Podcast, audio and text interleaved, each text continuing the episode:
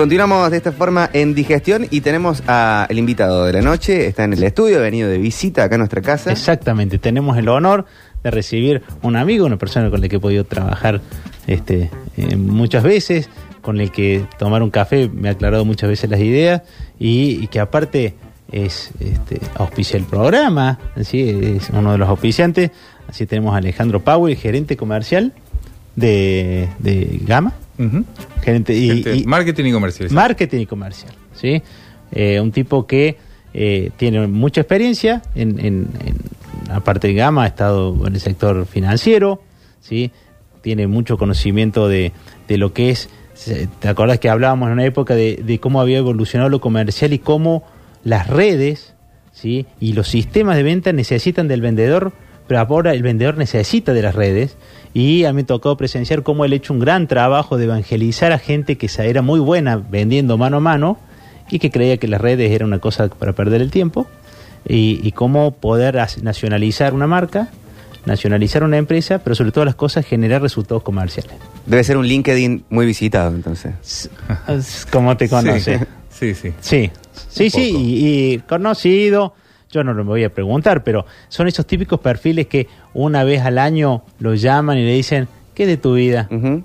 ¿Qué andas haciendo? Sí, pero no digo que este sea el caso ni el año, pero son esos perfiles que, este, si él le clava un like a un posteo tuyo, lo va a ver más gente Está que la que naturalmente la ve. Excelente. ¿Cómo estás, Alejandro? Muy Gracias bien, por venir. No, gracias por invitarme y bueno, vamos a vivir la experiencia del piso. Sí, la habíamos hecho por teléfono, Sí. así, ahora este, podés ver lo que es la magia de la radio. La magia de la radio. Sí, va a tener la vista de la posibilidad de conocer al operador, a Jesus, que es como una entidad que está ahí, cuando él te, te serio, que significa que va todo bien, y si no te va a hacer una indicación, así que quédate tranquilo. Muy bien. Bueno, eh, ¿por dónde empezar? Vamos a cerrar después por la parte más teórica, donde nos podés dar clases, sobre todo pensar que acá hay muchos oyentes que tienen estado embrionario sus redes, que no saben vender por las redes, que quisieran tienen duda entre Instagram, Facebook, eh, LinkedIn, o sea, estamos también por ese perfil, pero ah, quisiera hacerte arrancar por la coyuntura, es decir, estás en la construcción, eh, estás en una de las empresas más grandes, una de las más grandes del, del país, este, del interior del país seguro, y te toca vender departamentos a futuro, en un futuro que no sé qué escenario tenés planteado, qué charlas de ventas han preparado para... ¿qué- ¿Cómo lo estás sobrellevando? Yo creo que estamos en, en la etapa más budista de la venta que se haya visto por lo menos en, en Argentina, que básicamente es vivir el presente. Ah, bien, Sí. bien. Eh, ¿Por qué?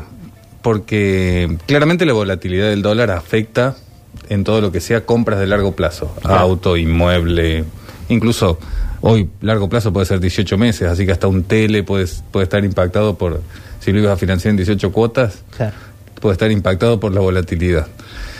¿Qué pasa? Esta volatilidad es también paradojal, porque así como obviamente todo lo que sea planificado, todo lo que sea comprometer un ingreso en el largo plazo con cuotas que se van a actualizar bajo algún índice, eh, genera mucha incertidumbre, también genera un, un fenómeno de aceleración de la toma de decisión.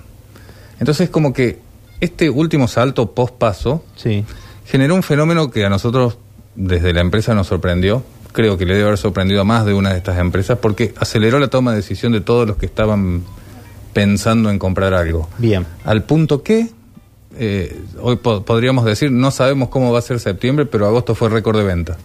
Y te lo, y lo hablamos, que había pasado a muchos que, que había generado cierres que voy a decir, mira, este, Eh, eh, entonces, eh, la incertidumbre de decir, eh, por eso yo digo vivir el momento. Claro. Vivamos el presente, veremos qué pasa en septiembre. Pero en agosto, todos los que estaban tomando la decisión, la decidieron, ya sea por no, porque si el compromiso es de largo plazo y su capacidad de ahorro se va a ver afectada indefectiblemente el mes que viene, y dice, bueno, no es el momento, cambió el, el escenario, o los que dicen, che, tenía dólares y estoy comprando mucho más por mucho menos. claro. Y, y bueno, le gano esa brecha que hoy todavía el peso tiene respecto del dólar porque no se no cambiaron los precios. Gama se caracterizó siempre por tener una financiación propia. Al haber este caos financiero, probablemente tener financiación propia es una ventaja, pero también probablemente es un gran riesgo de, de estar actualizándole cuota constantemente y repactando. Sí, eh, ahí a favor de Gama es la, la mm, experiencia que tiene de haber pasado no esta, sino Varias. todas las modernas Todas. por lo menos. Todas las modernas las pasó todas. En cada una ha habido que inventar. Siempre el secreto es entender qué puede el cliente. Eh, y la receta no es una, es entender qué puede y tratar de, dentro de lo que no termine afectando a la operación del negocio, eh, aceptar lo que el cliente puede. Después hay tiempo para arreglar, porque hoy es caos. Después hay tiempo para ver, encontrarle la vuelta, encontrar alguna otra forma de, resolver la situación futura que es prácticamente impredecible, ¿no? Claro, claro. Y mira que hablábamos de. La columna de hoy era. Hablamos de un mundo volátil, incierto, complejo y ambiguo. Mira, y tu, tu resumen ha sido exactamente eso. Y, y con respecto a, a esa forma donde planteas el negocio, te obliga a, a volver a charlar con el tipo que ya le vendiste muchas veces. Sí. Y la onda del que viene va cambiando, ¿cierto? Eh, hay, sí, pasa por todo, todos los estados de ánimos, pero le, le debe pasar al comprador de manteca, solo que no puede hablar con la góndola, Claro. y al comprador de, de departamentos donde sí tiene alguien con el que tiene que hablar, porque el problema es mucho mayor. Eh, hay de todo, ¿eh? Resignación, enojo, eh, alguna alegría en el caso de que la coyuntura lo benefició también, hay de todo. Hay de todo. Sí, y hay que hablar. O sea, el ejercicio es dialogar. Eh, ya yendo, mm, me echando un poquito lo de las redes, es hoy eh, en qué se basa la estrategia de marketing. En construir diálogos, interpretar los diálogos, entender que son diálogos individuales, pero hay comportamientos colectivos. Y si uno aprende a hacer eso desde el ejercicio básico, que es realmente hablar, y hablar offline, hablar cara a cara, Sí. eh, va encontrando soluciones. No es fácil, pero se van encontrando las soluciones. El ejercicio es diálogo, el que sea, y por supuesto tener alguna herramienta como para dar respuesta, no solo escuchar. Claro. Bien. Bien. Abriste el, el paraguas eh, a, a las redes y, y hoy mucho diálogo se da en las redes. y es difícil dialogar en las redes, o creo que el lenguaje quizás, eh, uno cree que es un solo lenguaje para las redes y según qué red estés, es como que hay un lenguaje apropiado para, para sobrellevarlo. Eh, ¿Cómo estás trabajando ese proceso? ¿Cómo has evangelizado tu estructura eh, en ese sentido? Acá, eh, básicamente lo que hay que buscar por sobre todas las cosas es automatización. Ajá. Y eh, el otro ejercicio que todas las empresas tienen que intentar hacer es meterse rápidamente en la inteligencia artificial. Porque es imposible descifrar, entender y comprender desde una inteligencia humana a la velocidad que se necesita qué sucede en los diálogos de las redes. Tenés generaciones que hablan distinto, códigos que se habl- hablan distinto, interacción de idiomas de todo tipo que ya no, respetan códigos de, de países, sino que eh, se, se interactúa en cualquier idioma de país a país. Entonces se construyen diálogos realmente difíciles de decir. Si alguien dice, yo estoy entendiendo lo que los clientes dicen en los diálogos de mis redes, y está por lo menos pecando de soberbio. Bien. Eh, eh, a dife- eh, hoy la inteligencia artificial da mucho más a- al aplicar estadística y al aplicar discernimiento artificial empezás a lograr interpretaciones muy diferentes de las que vos harías haciendo el método natural de cualquier humano Eh, y hay que ir rápido a eso Y, y bajarlo más a tierra. ¿Qué es? Ante- No es que voy a, voy a comprar un robot y lo tengo en la, en la, físicamente dentro de la, de, la, de la oficina. Inteligencia artificial es, un- es algo que se compra dentro de, de la aplicación, del, del entorno que, que vas a trabajar tus mensajes y tu contacto. Lo tenés que desarrollar. No, desarrollar no, hay es software básicamente, son algoritmos que se así como en algún momento para el mundo de la estadística la aparición del SPSS como Claro. eh, eh, eh, aumentó la velocidad de resolución de, de las herramientas de análisis estadístico y cambió para- eh, cambió el paradigma de cómo interpretar los resultados estadísticos. Hoy la inteligencia artificial cambia el paradigma de cómo resolver las estrategias de marketing o las estrategias de contacto con los clientes. Claro, para, para, para ejemplificar lo que planteaba Alejandro, antes si querías graficar o hacer una encuesta, ponías todo en un Excel y después ibas armando los gráficos que te parecían. El SPSS, vos cargas todo y después te, des- te va sugiriendo qué gráficos, cómo lo quisieras presentar, las anotaciones y el sistema va pensando y sacándole jugo a la información que le pusiste. Claro. ¿Sí? Eh, Eh, de- incluso con objetivos que mm, pueden ser ambiguos y que después la herramienta va a encontrar las respuestas eh, objetivas. Es como, digamos, hay una ley del management o de los sistemas que dice que garbage in, garbage out. Si vos metés basura, sale basura. Y eso aplica para todo. Eh, Que ahí es donde tenés que evangelizar el comercial de que no mienta cuando mete datos al sistema, que no diga que llamo Claro. si no llamo, Ujú. sino por qué no compro. Y entonces cuando decís, tenés que poner por qué no compro, y dice, no atendió. O eh, inventa una excusa y entonces el que toma el dato, a posterior que lo trabajó ese vendedor, es basura. Y ahí empieza a haber un gran ruido y hay muchas empresas que han invertido mucho en sistemas, pero que no habían evangelizado los- a, lo- a la gente. claro. Y entonces la gente rompió en un año todo un sistema de trabajo. ¿Las redes para gama son un método de qué? ¿Conexión Mm. con el cliente? Sí, hoy publicidad? oh, las redes intervienen en varios niveles. En Gama están interviniendo en todos los niveles que nosotros quisiéramos. Desde la, lo que se llaman las campañas de performance, que se est- están concentradas por lo general en generación de leads. Leads es básicamente un contacto que surgió de cualquier lado, pero que ya tiene un conocimiento de lo que vos le estás ofreciendo. Hoy la generación de leads es la principal herramienta y la que casi utilizan todos los que hoy dicen que hacen redes. ¿Qué sería? ¿Como un pique? Sí, Una reacción sí, una reacción. interesada. Yo, yo logré que mm, mi aviso se vea en Google, el clásico AdWord. Eh, entonces hago clic, voy a una landing page, que es una página en donde de alguna forma aparece la oferta, algunas más sofisticadas, otras muy básicas.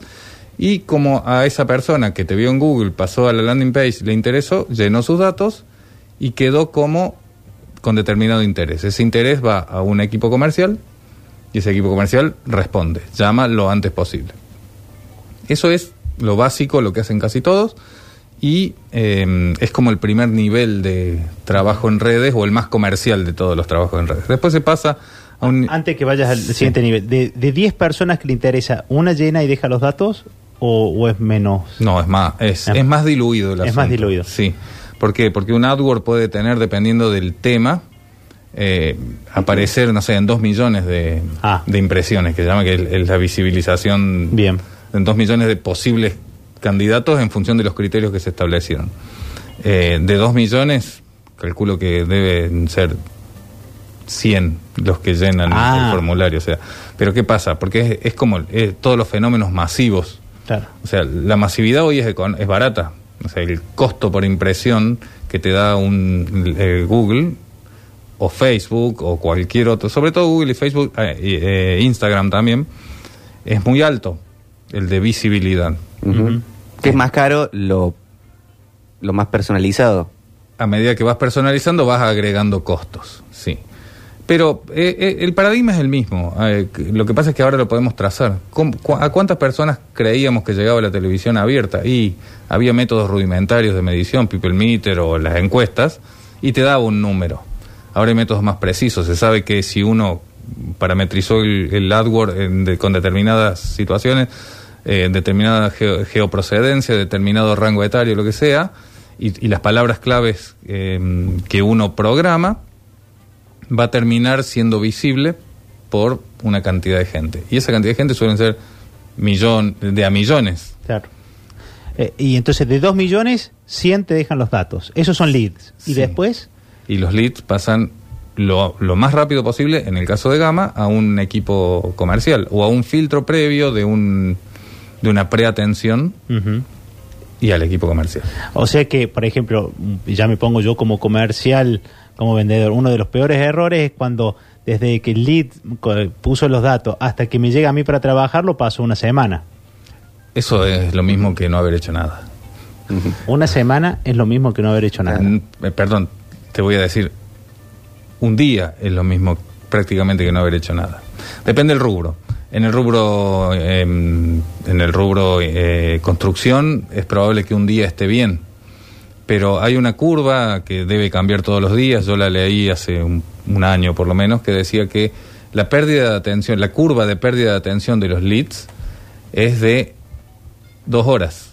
O sea, el máximo de atención que se logra Claro. debería recibir la respuesta dentro de las dos horas siguientes. Claro. Porque después incluso, suponete, el que busca en Mercado Libre llena tanta información que no se acuerda qué completó y qué no completó. Entonces pasa el, el fenómeno que muchos dicen, y que a mí es un concepto que me gusta, el de que la gente hace economía de atención. Economía de atención. Economía de atención, sí. Entonces hoy ya el marketinero no pelea por llamar la atención, sino por ser pertinente, en- pertinente en cómo llama la atención, porque la gente está haciendo economía de atención. Claro, todo te está llamando la atención. Todo, todo es un grito, un gran grito, en el, en, no solo en la red, no solo en las pantallas, en, en la calle. Sí. ¿Cuántas pantallas LED había en Córdoba hace siete años, diez años? Claro. Uno o dos, la, Claro. Solo la publicidad gráfica pasó de tener una estática, la de gráfica vía pública, pasó de tener una estática que se cambiaba cada seis meses, en el mejor de los casos, a una pantalla que tiene 100 publicidades por hora. O sea, eh, eh, No hay forma de evitar todo eso, ¿no? No hay No. ad blocker, no hay eh, suscripción que podés tener a YouTube, Spotify o lo que sea para, para no ver la publicidad. No, no hay escapatoria, ¿no? o sea, todo eso existe. Pero en realidad el, el ad blocker más funcional es el, el tuyo, Ujú. el, de- el del que está economizando atención.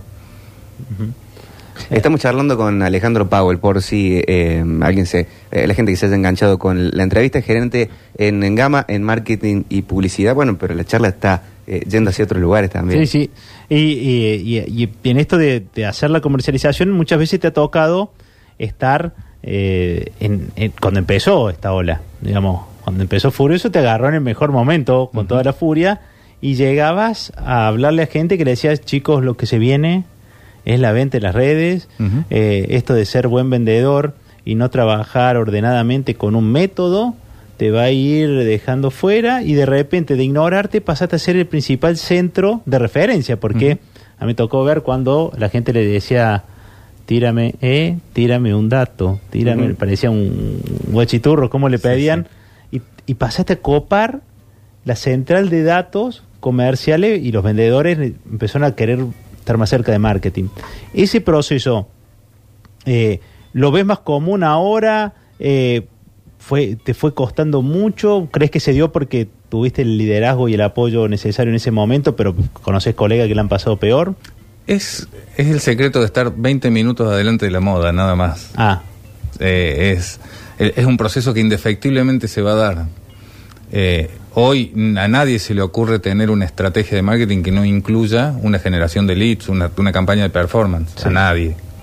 Eh, desde el emprendimiento más chico, que casi lo hacen eh, naturalmente, porque se ha naturalizado el proceso. Antes lo que vos decías, esto es lo que viene, hoy es algo natural. claro. Entonces, eh, es, un, es, grat- es ingrato al principio y gratificante después. Y, y tiene la, la otra parte que le tuviste que agregar, que fue cuando destrataban el dato, te tocaba hacer, había un informe de, che, eh, el vendedor que decía, no, no se vende, no se puede decir, no, no, te, te dimos estos datos y no, no los utilizaste bien. Entonces después había un seguimiento hasta el final donde te tocaba hacer un reporte que era medio, generaba ciertos sinsabores. Sí. Este, El, el, el sinsabor era porque se castigaba la comisión en caso de que no se cumpliera con un objetivo de tratamiento de datos. Por supuesto, se compensaba porque había también la posibilidad de premiar con un, so- un sobre con una sobrecomisión exactamente. en el caso que, que, se, que cumplieran con el objetivo de tratamiento de datos. Fue, fue, fue un buen proceso ese y absolutamente necesario en ese momento. Sí, sí. ¿Ves lo que se viene en esto? Recién dijiste 20 minutos adelantado de la moda. Sí. Eh, y viste la forma de buscar los leads, trabajar esos datos. ¿Qué viene para adelante? Yo, yo creo que hay que apostar fuerte a la inteligencia artificial, hay que incursionar en eso como sea, desde con software básicos, probar, nada es muy costoso, eh, pero incorporar sobre todo estas herramientas de ecosistemas digitales, que también era una cosa que sonaba raro en aquel momento y hoy todo el mundo habla de ecosistemas digitales, incorporar a los ecosistemas digitales herramientas de inteligencia artificial para decodificar todo lo que está pasando ahí adentro es, es, es fundamental. Y hay herramientas hasta económicas para eso. Por supuesto, hay que saber programarlas, hay que saberlas hacer funcionar, pero es a lo que hay que apuntar. El, el- y, y el otro tema es esto, este proceso que ya los bancos, por ejemplo, han iniciado de que la atención online pase por robots que Sí. aprenden, y eso es otro camino que hay que incursionar sí o sí. Porque le, le da mm, volumen de trabajo al- a la red, al, al ecosistema. En, en términos de, de, de qué red es favorita o preferida, es verdad que ya Facebook ya no y todo va para Instagram, depende del producto, de la empresa. No, es verdad. Es verdad que todo va para Instagram. Facebook sigue siendo el gran motor, está por debajo de todo. Eh, sigue siendo el- un gran tractor, pero la tendencia va a Instagram. eh, y hoy es la red de moda. ¿Facebook qué es hoy? Es la, es la casa de nuestros viejos, de la cual nos, nos mudamos, pero por ahí vamos a ver eh, las fotos de la mesa de luz de cuando éramos chicos. Sí, es, es un buen, es una buena analogía, sí. Eh, sigue siendo igual la red más poderosa, ¿no? Sigue siendo la red más poderosa. Sí. Eh, em, llega un mensaje de, de Walter, ¿puedo...? Sí, por favor. Eh, eh, recién se engancha y dice, en torno al emprendimiento y mensaje publicitario, ¿podemos decir que ya no existe el tiempo sino lo instantáneo? En torno a impacto y solución que puede ofrecerle el producto. Eh, si yo interpreto la pregunta, yo tenía una charla hace unos años que hablaba de tres fenómenos, a ver si me acuerdo. Uno era que estamos en la pangea digital, el Ah. mundo se juntó todo de nuevo, ya no hay distancias. Claro. Eh, lo otro eh, era que eh, ya no había no, no había cuestiones de velocidad. Habíamos pasado al mundo, ¿se pueden decir marcas? Sí. El mundo Nesquik. Ah. Ya no es más rápido. El, el tema del fast food, Ajá. que era un paradigma, cambió al mundo de lo instantáneo. Bien. Y es un poco lo que está diciendo. Sí, eh, hoy es hoy es un mundo Nesquik. Claro. Perdón, lo dije dos Sí, veces. sí. Eh, eh, es lo instantáneo. Ya no existe más. el- la demora no existe. tiene que ser en el momento. La- se resuelve en el mismo instante en que uno lo plantea. Y la tendencia va hacia eso, digamos. Fíjate que los, las herramientas más sofisticadas de mm, oferta interpretan los comportamientos e incluso se adelantan a las búsquedas. Hoy, que eso también tiene mucho que ver con la inteligencia artificial. No es casualidad que hables de que busques en Instagram, en Facebook, en Mercado Libre y en alguna otra aplicación un par de cosas relacionadas y después te aparezcan en el resto de tu Claro. de tu esquema de, de, de, digamos de pantalla. Sí, hay veces que hasta pareciera que te escucha el teléfono. Que estás hablando de qué rica que es la agua mineral tanto y, Y te parece. y te parece. Sí, sí, sí. Que no, No. sé si lo pensé, lo busqué o... No me consta, porque no me consta, pero la realidad es que hoy la posibilidad de que el teléfono te escuche, sí, lo que pasa eh, existe. Lo que sucede es que no te está escuchando nadie detrás. En todo caso, se están escuchando algoritmos que van componiendo alguna... Claro, pasa palabra texto y texto lee el texto y así. Sí, o escucha, hoy eh, audio mining, text mining y, y data mining son herramientas integradas a toda la inteligencia artificial. No, no, literal, te Ah. puede escuchar. Yo leí que es más como una, o sea, que tiene mucho de eso y también eh, un cruce de datos entre los teléfonos de la gente que frecuen- se frecuenta por geolocalización. Entonces, si yo estuve con Roberto y estuvimos hablando de tal o cual cosa y yo busqué en función de lo que hablamos algo en Google, le va a aparecer a él porque se ve cercano eh, a mí. Sí, la, la cercanía son herramientas que son que se utilizan hoy en algunas aplicaciones muy conocidas. Eh, digamos, el- la cuestión de geolocalización y grupo de pertenencia y cercanía son una de las herramientas más útiles para muchos procesos, ¿no? Eh, hablando del consumo en general, ¿hasta dónde va a ir todo esto de que vamos charlando de quiero, quiero, quiero, o, siento que quiero y me, me estimulo todo el tiempo, quiero escuchar una canción, ya la tengo, no hace falta ni que baje nada? ¿Vamos a chocarnos con una pared de insatisfacción Eh, o no hay límite a, a consumir y, y sentir que... yo tengo yo tengo una respuesta filosófica al respecto, ¿no? A ver. Eh, que seguramente no tengo la respuesta a esa. Me estás metiendo en un, en un brete al, al por lo menos, a- y casi irresponsable si yo dijera que sé lo que va a pasar. No, no lo sé. Pero yo sí creo, y eso se estudia en psicología del consumidor, casi que en las primeras materias de psicología del consumidor, hay un tema que es casi, eh, se podría decir que es la base del marketing, que es la ilusión de completud del humano Ajá. que es este ciclo de deseo algo, procuro conseguirlo, lo consigo, me siento satisfe- satisfecho, inmediatamente pasa el periodo de, de- de completud, se genera inmediatamente esa, por eso es la ilusión de que me sentí completo, ya me cansé de lo que obtuve y me siento de nuevo insatisfecho Claro. y busco resolverlo de otra manera. Como un adicto. Y bueno, pero es el mecanismo que le funciona a los humanos casi en su mayoría, algunos más patológicos que irán para el lado de la adicción y otros más normales que debe Claro. ser el comportamiento habitual de la mayoría. El marketing ha hecho, ha potenciado ese proceso de una forma extrema, ¿no? Ujú. Y ya me, nos estamos metiendo en un lío. No, Hay- no, hay- no, pero, pero es lindo lío. Es- es- Hay un capítulo de, de una serie que eh, a mí me gusta mucho, que es muy famosa, es Comedies in Cars Getting Coffee, que la hace Jerry Seinfeld, y están hablando sobre el consumo con otro comediante.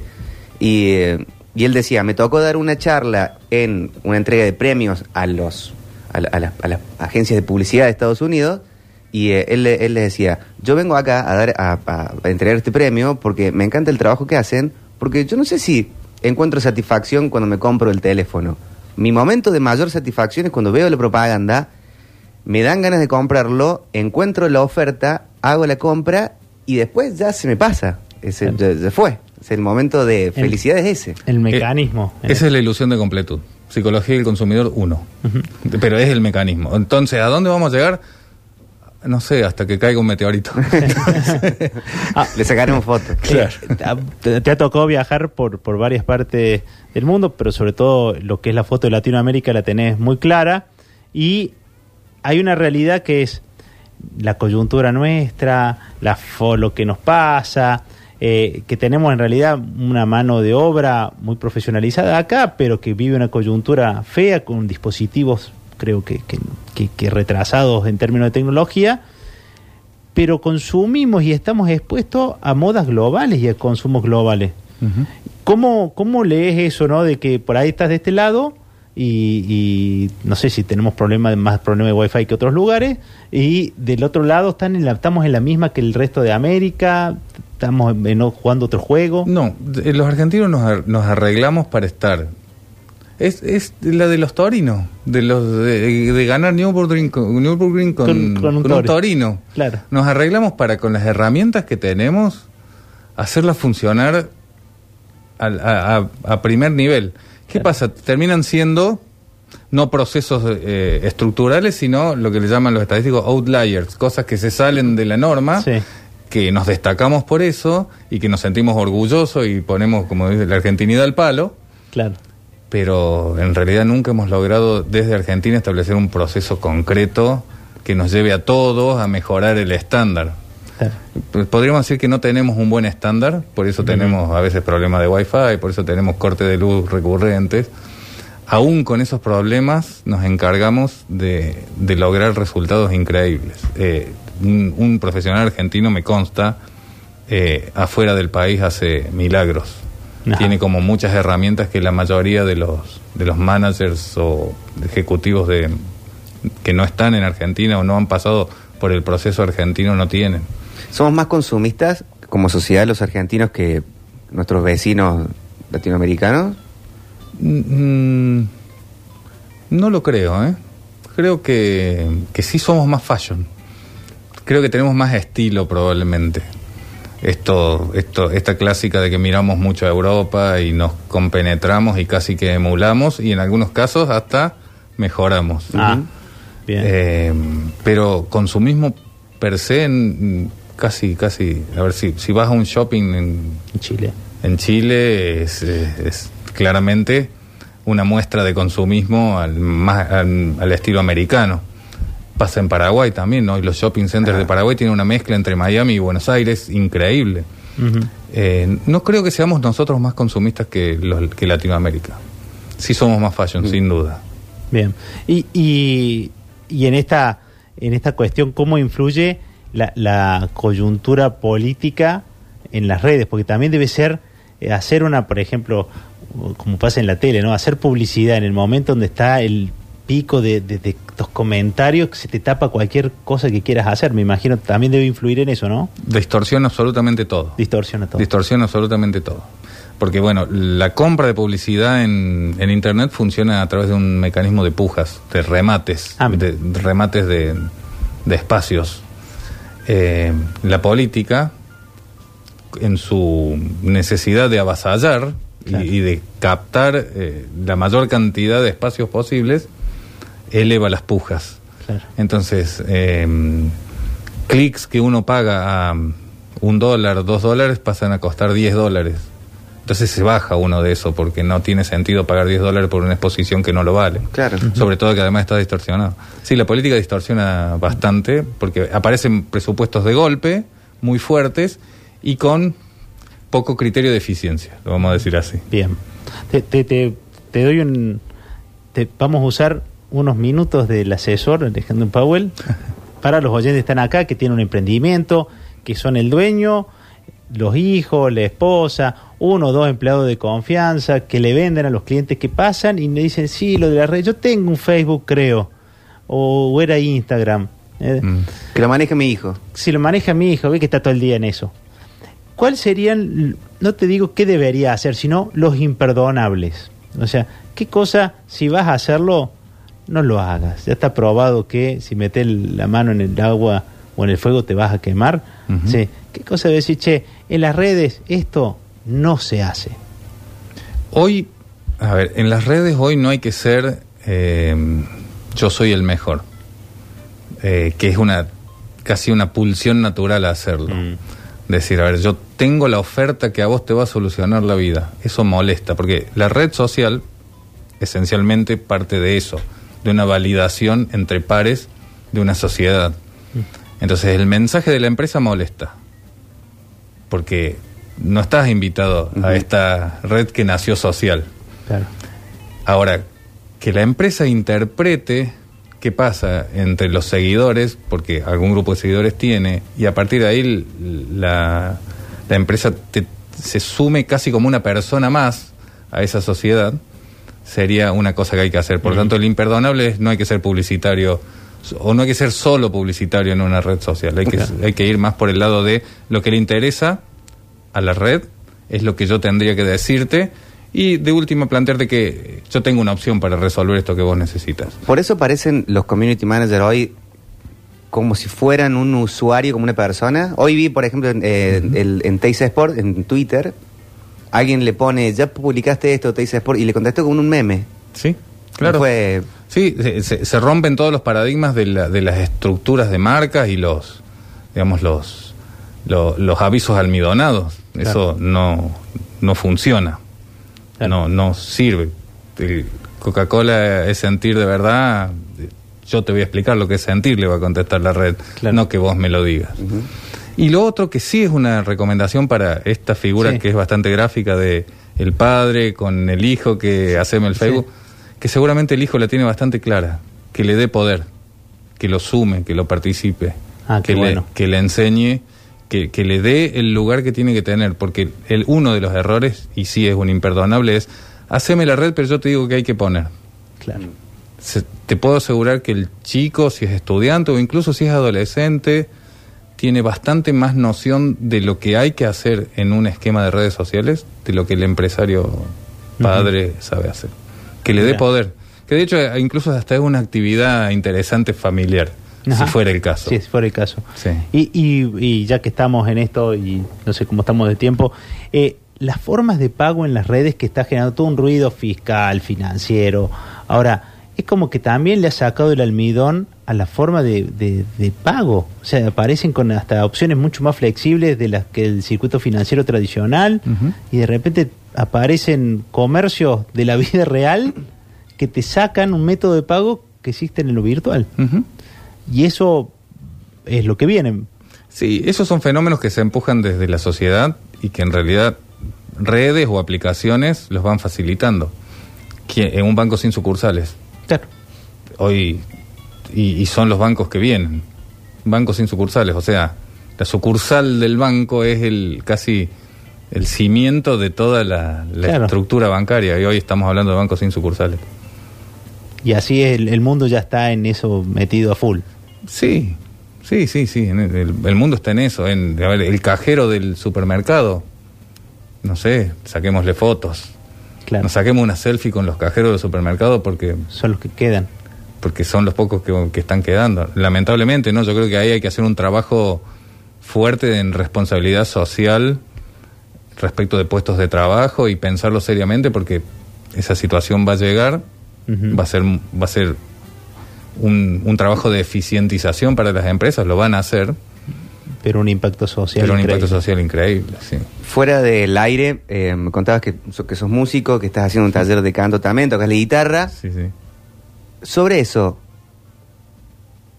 ¿no son esas actividades que irían como a contramano de, de toda esta sobreestimulación instantánea? Porque para aprender a tocar la guitarra hay que ponerse, no estás leyendo algo sobre la última tendencia para comunicar, te Mm. frustras. No, vos sabés que al todo lo contrario, yo creo que las nuevas cosas ayudan muchísimo. Yo no soy de la generación que aprende por YouTube, pero sí mis hijos. Yo estudié ocho años guitarra, con un profesor, método tradicional, partitura, lo que hacían absolutamente todos, y llegué a cierto nivel. No, no, digamos, Sí. me defendía. Veo a mis hijos que han aprendido por YouTube sin ningún profesor. O sea que a mí me, a mí me costó el- el- la banda ancha nomás que Claro. ellos aprendan. Eh, y tienen un nivel bajo un método que no es el tradicional. Es un método que va con tutoriales, con un poquito de imágenes, mecánicamente aprendiendo algunas cosas. Y tocan piano, tocan guitarra y lo han hecho a través de las herramientas que te brinda hoy el, el- el sistema, Claro. el- los sistemas a, a disposición. Y son tan intuitivos, se ha estudiado tanto la forma de enseñar que realmente es mucho más fácil que como yo lo aprendí. Ahí encontrás el placer inmediato. Inmediato, sí. Sí, sí. A mí, a mí mi hija me sorprende cómo toca el piano, no sé cuándo aprendió, no tengo idea cuándo aprendió. ¿Te gustaría recomendarle a la audiencia? Hay un montón de gente que manda mensajes, pero más que preguntando, felicitando, porque está mucha gente enganchada. Qué bueno. Eh, ¿Te gustaría recomendar algo para leer, algún portal, un libro? Hay mucha gente que le haya interesado este tema que fue recontra interesante. Sí, eh, yo lo que recomiendo es que, pues es que libros que estén hablando de esto, es difícil, el libro quedó atrás, Claro. el libro quedó atrás de la, de la tendencia y muy atrás. Sería una charla TED, algo Podcast, así. Sí, eso, eso te iba a decir. Ah, claro. Para mí hay que ir por el lado de las charlas TED. De hecho, Google tiene un, un canal eh, donde habla del proyecto Moon o algo así, que cuenta cómo se trabaja eh, en los nuevos esquemas de proyectos eh, y cómo se generan los nuevos proyectos a partir de, mm, de una nueva mecánica de, de validación de, de tales. Eh, es una charla TED que está muy interesante, Moon de, de Luna, Ah, ¿sí? Eh, por ejemplo, planteaba el paradigma de que ellos premian los errores. El proyecto va a avanzar en la medida en que se descubra antes de tiempo cuáles van a ser los fracasos, los, los temas que lo van a hacer fracasar. ¿Por qué? Porque encontrar el- la posibilidad de fracaso antes hace que uno no pierda tiempo en ese proyecto hacia adelante. Y el sistema de las incubadoras de, de- de proyectos se basan en descartar la mayor cantidad de, de proyectos lo antes posible y tener una infinidad de proyectos claro. eh, siendo para, para adelante. Un juego para desarrollar el, el pensamiento computacional de los más pequeños a través del beneficio, ¿sí? Pro- Proyecto Moon será y... Sí, eh, la verdad, Bueno, pero pero que, que, que Google... pero es, es en el canal de Google de, mm, de TED, el canal de Bien. Google de TED, que realmente es donde yo hoy estoy viendo lo que... Lo que viene. Sí, o por lo menos te- ellos están dispuestos a mostrar lo que Claro. viene. En vez de Y- andar buscando papers en las Sí. redes, los tenés ahí. Sí, sí, sí, sí. Y aparte el audiovisual siempre es más fácil de digerir que el texto. Qué mejor para digestión. Ha sido un lujo, Alejandro. Bueno. Muchas gracias. No, por favor, gracias a ustedes.